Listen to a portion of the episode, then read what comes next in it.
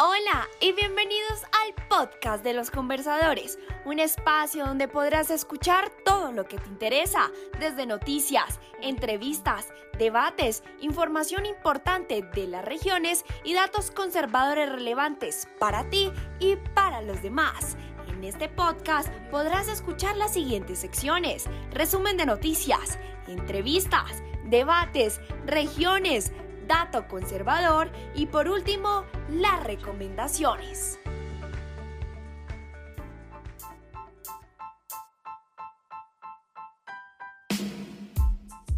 Pero, ¿cuál es el objetivo de este podcast? Pues Juan Sandoval, director de este proyecto, te cuenta.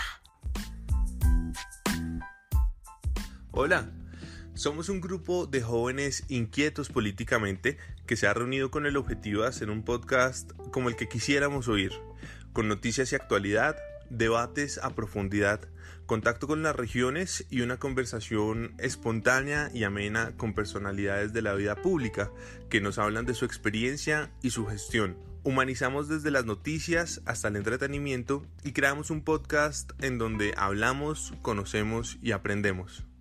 Somos los conversadores.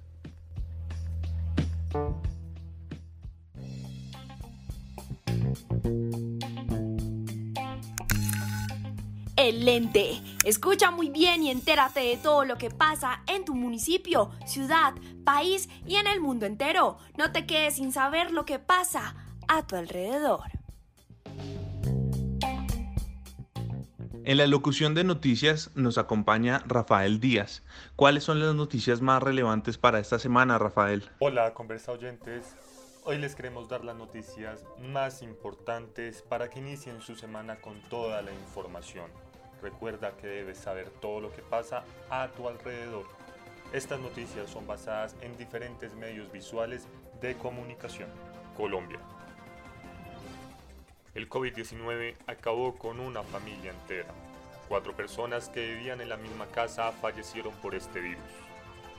Las víctimas de esta dolorosa tragedia son una pareja de esposos, uno de sus hijos y un hermano de la mujer. Los cuatro fallecieron en los últimos días a causa del coronavirus en la ciudad de Santa Marta.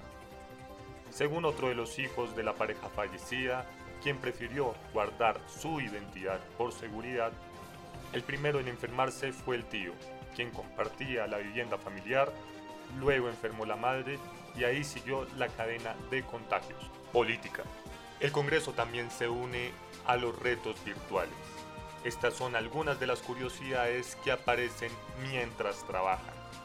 Congresistas que son interrumpidos por gallos, uno que fue pillado lavando losa mientras debatían y otro que le tocaba conectarse desde la sede de la policía. Las sesiones virtuales han dado todo tipo de curiosidades. En medio de las sesiones virtuales del Congreso, debido a las medidas de aislamiento decretadas por el gobierno, son muchos de los hechos insólitos y curiosidades que se han logrado observar. Muchos cambian de traje y corbata por las pantalonetas y las pantuflas, otros salen en cachuchas y gorras. Pero tal vez el caso más insólito es el del representante de San Andrés, Jorge Méndez, quien debido a los problemas de conectividad en la isla, le ha tocado irse a sesionar a la estación de policía, pues en su casa no cuenta con un buen servicio de internet. Cultura. La nueva película sobre el coronavirus hecha con celulares. En las actuales condiciones de confinamiento por causa del coronavirus, es irónico que el lugar donde más libres podamos sentirnos sea el rincón más pequeño de la casa. La teoría del realizador y productor bogotano Harold Trompeto apunta a que este sitio es el baño. Abro comillas. Todos hemos perdido la privacidad si no se vive solo. No hay lugar para estar en intimidad, llorar, gritar o descansar. El único sitio que medio ayuda a estar con uno mismo es el baño. Y eso, asegura el productor en medio de una de esas estruendosas carcajadas que lo caracterizan. Salud. Los anticuerpos serán la esperanza para combatir el coronavirus. Estos anticuerpos, valga decir, son moléculas diseñadas y producidas en laboratorio que buscan reconocer y unirse de manera específica a estructuras, que en este caso corresponden a partes vitales del virus, bloquearlas o impedir su funcionamiento y con esto destruir el virus impidiendo que se reproduzca. Estos imitan a los que producen naturalmente el sistema de defensas del cuerpo para atacar las sustancias invasoras como las bacterias y los virus. Noticia. El presidente Iván Duque anunció, mediante el decreto 636, que a partir de hoy, 11 de mayo, habrá 46 excepciones para salir de casa. Entre ellas se destacan, primero, la ejecución de obras de infraestructura de transporte y obras públicas, lo que permite la reactivación de obras trascendentales para el país, como la del cruce de la Cordillera Central, conocida como el túnel de la línea, que tras una década de construcción este gobierno planea inaugurarla este año. Segundo, la ejecución de obras de construcción de edificaciones, lo que mitigará la crisis económica que afrontan miles de hogares y trabajadores de obra. Tercero, el funcionamiento y operación de los centros de llamada, los centros de contacto, los centros de soporte técnico, uno de los mayores generadores de empleo, principalmente de miles de jóvenes. De igual manera, se reactivaron bajo estrictos protocolos de bioseguridad las actividades de importantes sectores manufactureros, como en los productos textiles, cueros y calzado, las reparaciones de vehículos, motocicletas y la fabricación y mantenimiento de computadores y equipos de comunicación. Encuentre todas las excepciones y los detalles de este decreto en nuestra cuenta de Instagram arroba conversadores-podcast. Noticia el Directorio Nacional del Partido Conservador y su bancada parlamentaria, mediante carta al presidente Iván Duque, han presentado varias propuestas con el ánimo de mitigar la crisis económica derivada de la pandemia. Entre ellas se resaltan, primero, congelamiento al pago de servicios públicos para los estratos 1, 2 y 3. Segundo, congelamiento de las obligaciones crediticias reducción de intereses y flexibilidad tributaria por el periodo de la crisis. Tercero, que se garantice a los niños y jóvenes del campo del sector rural un paquete de datos mínimos viable para que puedan continuar con sus estudios académicos. Asimismo, denunció la difícil situación de las MIPIMES y la imposibilidad para acceder a los créditos por las trabas impuestas por los bancos, pues la bancada conservadora acusa a los bancos de sacar provecho de la crisis para lograr su mayor rentabilidad. Recuerda que los conversadores te mantienen informado. No olvides seguir nuestra cuenta en Instagram, arroba conversadores-podcast.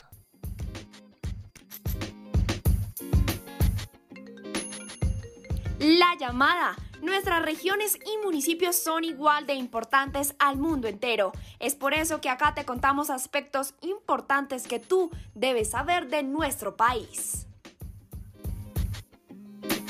Nuestra llamada de hoy, Hernando Cortés se comunicará con el diputado del Quindío, Juan Camilo Cárdenas, mientras Sol Murcia se comunicará con el concejal de Tunja, Julián Mariño. Aló. Eh, aló, diputado un saludo muy especial para usted. Estamos aquí en conversadores con el diputado Juan Camilo Cárdenas. El doctor Juan Camilo Cárdenas es diputado en el departamento del Quindío y adicionalmente tiene el honor de ser el presidente de Nuevas Generaciones del Partido Conservador. Este diputado Cárdenas, ¿cómo le ha ido? Bien, Hernando, muchas gracias por, por esta invitación y, y siempre atento porque usted sabe que soy un admirador, un trabajador y un luchador de nuestra organización Nuevas Generaciones y esos son los espacios que, queremos hacer. Diputado, le quería preguntar, ¿cómo ve usted su departamento frente a la pandemia? Perdóneme que lo interrumpe, pero ah, muchos departamentos están viendo desmanes, en, varios municipios están formando fronteras ilegales, peajes ilegales. ¿Cómo está pasando su departamento el aislamiento obligatorio? Claro, Hernando, me le cuento, el, departamento de Quindío es un departamento muy tranquilo, la gente es muy conciliadora y pues estamos acatando todas las directrices que nos dan a nivel nacional, a nivel departamental y a nivel municipal. Claramente pues no somos perfectos y habrá gente que no está respetando la cuarentena, pero veíamos cómo el departamento se ha venido recuperando porque en las primeras eh, cifras que mostraba el gobierno nacional, el Quindío iba para arriba, para arriba, para arriba en casos de personas infectadas. Y ahorita nos estamos sosteniendo entre 60, 63, ya vamos en este momento, pero pues no crecemos de, de manera eh, fuerte. Y pues esto nos ha permitido pues estar planeando mucho más, pero el departamento ha respondido, la ciudadanía, los quindianos, todos comprometidos, porque claramente solo se para esto si nosotros nos comprometemos como ciudadanos y a sacarlo adelante. Diputado, ¿y cómo fue acomodarse? Usted bien dijo que al inicio estábamos tomando esto como un chiste y luego sale el presidente Duque, aislamiento obligatorio. ¿Cómo se preparó el Quindío? ¿El Quindío estaba preparado para asumir semejante crisis de sanidad? ¿Cómo le fue a la gente? Fernando, yo estoy seguro que ningún país, ningún departamento, ningún municipio estaba eh, pues con toda la eh, organizado para recibir una pandemia. Aquí nos cogió a todos, como se dice, con los calzones abajo y tocó empezar para construir de un momento a otro. Fue un tema de dejarlo lo importante y empezar por lo urgente que pues siempre queremos hacerlo primero lo importante como es, pero aquí era lo urgente y lo urgente fue empezar a cerrar fronteras, lo urgente fue que los departamentos empezaban el aislamiento preventivo, después del aislamiento obligatorio. Eh, fue un tema muy difícil y ningún gobierno estaba preparado para esto pero pues aquí cuando sacamos la berraquera, la pujanza como colombianos y como quindianos para tomar las cosas de la mejor manera, para mirar que esto no era un chiste, que esto era algo muy serio que nos estaba matando a muchas personas en nuestro país a nivel mundial y que lo teníamos que tomar de la mejor manera y ahí fue cuando empezamos a tomar conciencia como quindianos. Diputado, disculpa que lo interrumpe, diputado, y, y entonces, por ejemplo, el, en su departamento, ¿qué medidas han adoptado? ¿Adoptaron, por ejemplo, medidas como el pico y cédula o hay alguna otra especie de restricción? Claro que sí, aquí se hicieron todas las restricciones, primero que el gobierno nacional implementó, pero el pico y cédula también se implementó en todos los municipios del departamento. Hubo unos municipios que, que el tema de transitar es hasta una hora en específico. El pico y cédula solo funciona de lunes a viernes y sábado y domingo pues totalmente restringido y solo las personas que tienen excepciones pueden transitar. Aquí se han tomado medidas muy importantes y muy buenas. Ahorita que se, se pudo abrir otra vez para que las personas puedan realizar ejercicios en, en la capital, en nuestra capital armenia, pues se tomó la decisión de que se hacía de 6 a 7 de la mañana el ejercicio nomás y que usted solo podía eh, ir, alejarse hasta mil metros de su lugar, de su casa, su lugar de vivienda. Y estas son las medidas que se implementaron el tema de, la, de las empresas, ahorita se tienen que empezar a reactivar la economía, entonces abrirlas, pero con los protocolos necesarios. Así es que se tiene que hacer gradualmente, ir abriendo eh, nuestra economía para que tampoco entremos en desespero total. Diputado, y ahora que menciona el tema económico, ¿cómo se ha visto económicamente afectado su departamento? Y también teniendo en cuenta que recientemente leí que el grano, el valor de grano de café disminuyó, ¿cómo se ha comportado su departamento, que es un departamento cafetero por excelencia? ¿Cómo se ha visto afectado todo esto con el tema del coronavirus? Claro que sí, este, este es el sector que más nos preocupa, Hernando. La economía de nuestro departamento está cada día más frágil porque sabe usted que somos un departamento también turístico en vocación plenamente y pues el sector turístico ahorita está prácticamente parado, está prácticamente cerrado y esto nos preocupa y, tenemos que buscarle soluciones. Lo que usted decía también, el café eh, es muy difícil porque al principio, cuando nos cogió el, el tema de la pandemia, pues estábamos en plena cosecha en el departamento y no había cómo podían entrar personas a ayudar para la recolección del café. Esta fue una crisis, pero aquí el, el comité de cafeteros, aquí los, las alcaldías, la gobernación, pues se prestaron para que se pudiera dar, pero es una crisis que nos está golpeando muy fuerte diariamente y que ahorita lo que tenemos que hacer es mirar cómo le traemos un salvavidas a cada uno de esos sectores económicos para volver a reactivar nuestra economía, para que esa locomotora siga eh, de ahí para adelante. Diputado, y por último, para no tomarle más tiempo, por ahí lo vimos repartiendo tapabocas, guantes, antibacteriales en la capital de su departamento. ¿Cómo ha sido para usted la experiencia como diputado, además uno de los diputados más jóvenes?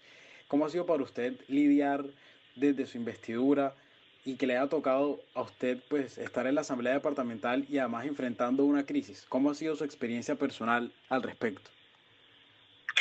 Le cuento a Hernando que, el tema del tapabocas y entregamos unos kits para la protección, pero estábamos entregándolo solo para los mayores de edad y que fueran vendedores ambulantes. Usted sabe que en nuestro departamento y más en Colombia los trabajos informales pues son mayores que los trabajos formales y que las personas se ganan la vida diariamente. Si ellos no salen a trabajar, pues no tienen cómo comer.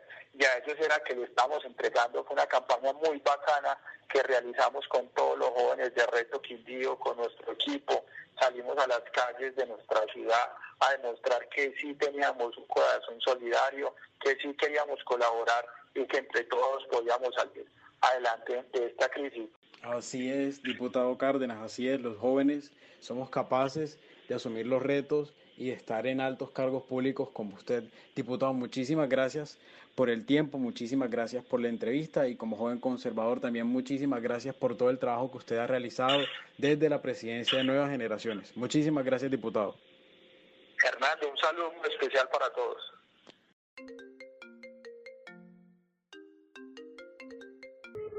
Hola conversadores, hoy les tenemos como invitado a un joven concejal de la ciudad de Tuna. Él es Julián Mariño. Vamos a esperar a que nos conteste. Hola Julián. ¿Cómo estás? Buenas tardes. Bien, muchas gracias Julián. Bienvenido al podcast de los conversadores. Cuéntanos cómo te encuentras. Bien, ¿cómo van? Muchas gracias por la invitación.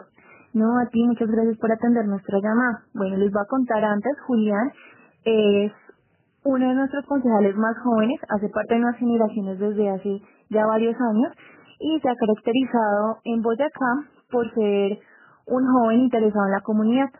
Eh, Julián, te queríamos preguntar cómo vas eh, y cómo va el departamento frente a la pandemia, cómo está Tunja, cómo ha sido todo el manejo del aislamiento obligatorio.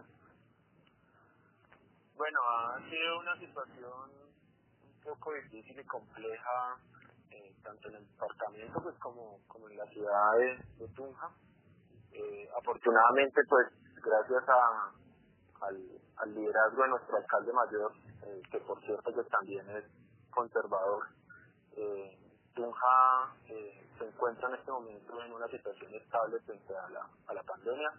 Bueno, eh, nosotros hemos oído muchísimo acerca de, del manejo y el control que se ha dado en Tunja, que pues según las cifras es uno de los municipios que menos eh, infectados ha tenido. Cuéntanos cómo ha sido todo este control, qué medidas se han tomado, cómo ha sido el comportamiento de las personas durante la cuarentena, el tipo de información que se ha proporcionado. Bueno, desde el principio, creo que fue desde el 19 de marzo, antes de que eh, el virus llegara al departamento, eh, las medidas que se empezaron a tomar por parte de la administración, pues fue eh, a partir de ese momento parar toda actividad económica, académica y eh, buscar la posibilidad a través de algunas medidas y decretos que las personas y los ciudadanos se quedaran en casa, que no, no salieran y empezáramos un confinamiento. Y muchas gracias, Julián. ¿Y económicamente cómo se ha afectado Tunja? ¿Cómo está la ciudad frente a esto? ¿Cómo está el departamento de Boyacá? ha sido una de las afectaciones, yo creo que ha sido una de las grandes afectaciones de nuestra ciudad. Eh, desafortunadamente, pues el 100% de los empleos que se generan en la ciudad de, de Tunja, el 80% de estos trabajos o de estos empleos son informales. O sea, eso quiere decir que eh, las personas, el 80% de las personas que trabajan en la ciudad de Tunja, pues viven del día a día. Y, y esto pues nos ha venido afectando a ellos, primero en temas para poder sobrevivir y segundo en que hoy no tienen un ingreso para poder mantener su negocio, hoy no tienen la posibilidad de pagar un arriendo, y muchos ya han tenido entonces que venir entregando sus negocios, sus locales. Totalmente de acuerdo, Julián.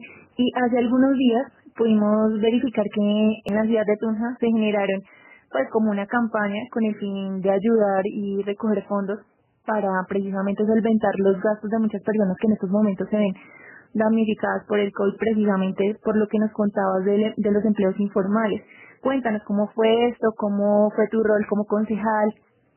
Bueno, primero digamos que eh, recalcar el, el, esfuerzo de la administración, del alcalde, de la primera dama, gracias digamos que al, a la publicidad que se logró hacer, a los contactos eh, que se lograron tener, eh, muchas personas, eh, actores a nivel nacional, deportistas a nivel nacional, los deportistas de nuestro departamento se acogieron, eh, las personas importantes de nuestro departamento que acompañaron la, la, la UNETON y esto pues, nos ayudó a recaudar 1.071 millones de pesos para poder tener la posibilidad de armar 14.000 mercados para poder entregarles a las familias que más lo necesitan hoy en nuestra ciudad súper esa gestión. Eh, la verdad que desde Nuevas Generaciones también eh, apoyamos la gestión que has venido realizando y también nos gustaría eh, que nos contaras un poco a los conversadores acerca de la experiencia que tú has tenido, digamos, como en Nuevas Generaciones, en el partido,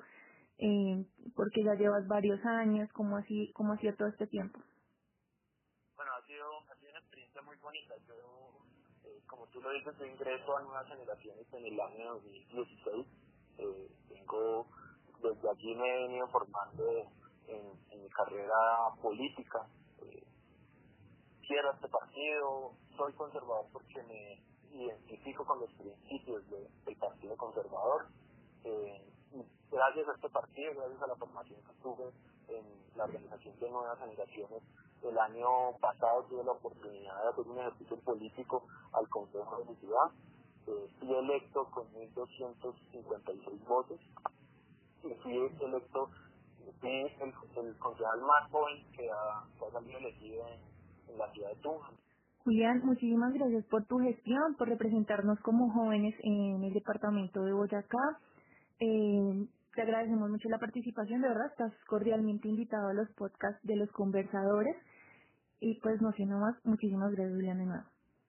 No, gracias a ustedes. Estos espacios son eh, espacios muy importantes que enriquecen, que muy chéveres que ayudan a motivar hoy más que nunca a que nosotros como jóvenes eh, tomemos las banderas de nuestro país.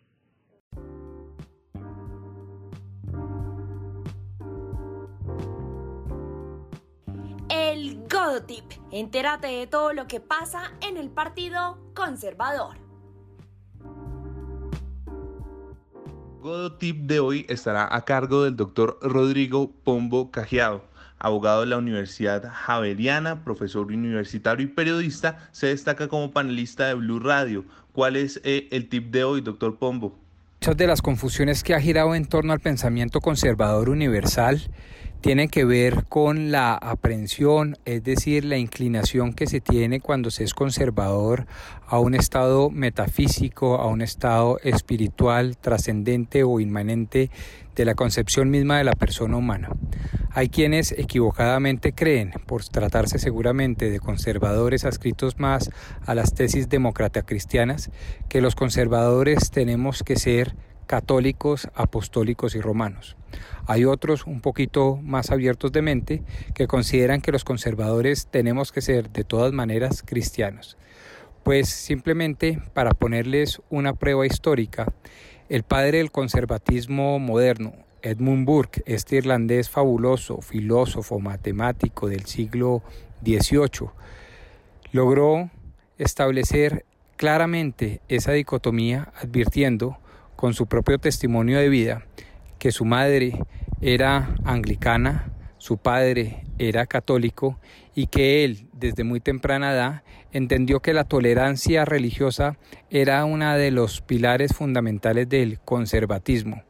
Claro, obviamente él se inclinó por la religión materna del anglicanismo, pero eso no, lo, eh, no le impidió poder establecer una premisa conservadora del conservatismo moderno según el cual la trascendencia reflejada en cualquiera religión, judía, confucionista, eh, budista, católica o protestante, lleven a entender que el ser humano antes que nada es un ser trascendente, es un ser que va más allá de la tesis liberal según la cual la persona es un animal racional es ciertamente un animal racional, pero consciente de su finitud a través, entre otras cosas, de sus sentimientos, de sus sensaciones y, por supuesto, de su trascendencia e inmanencia espiritual.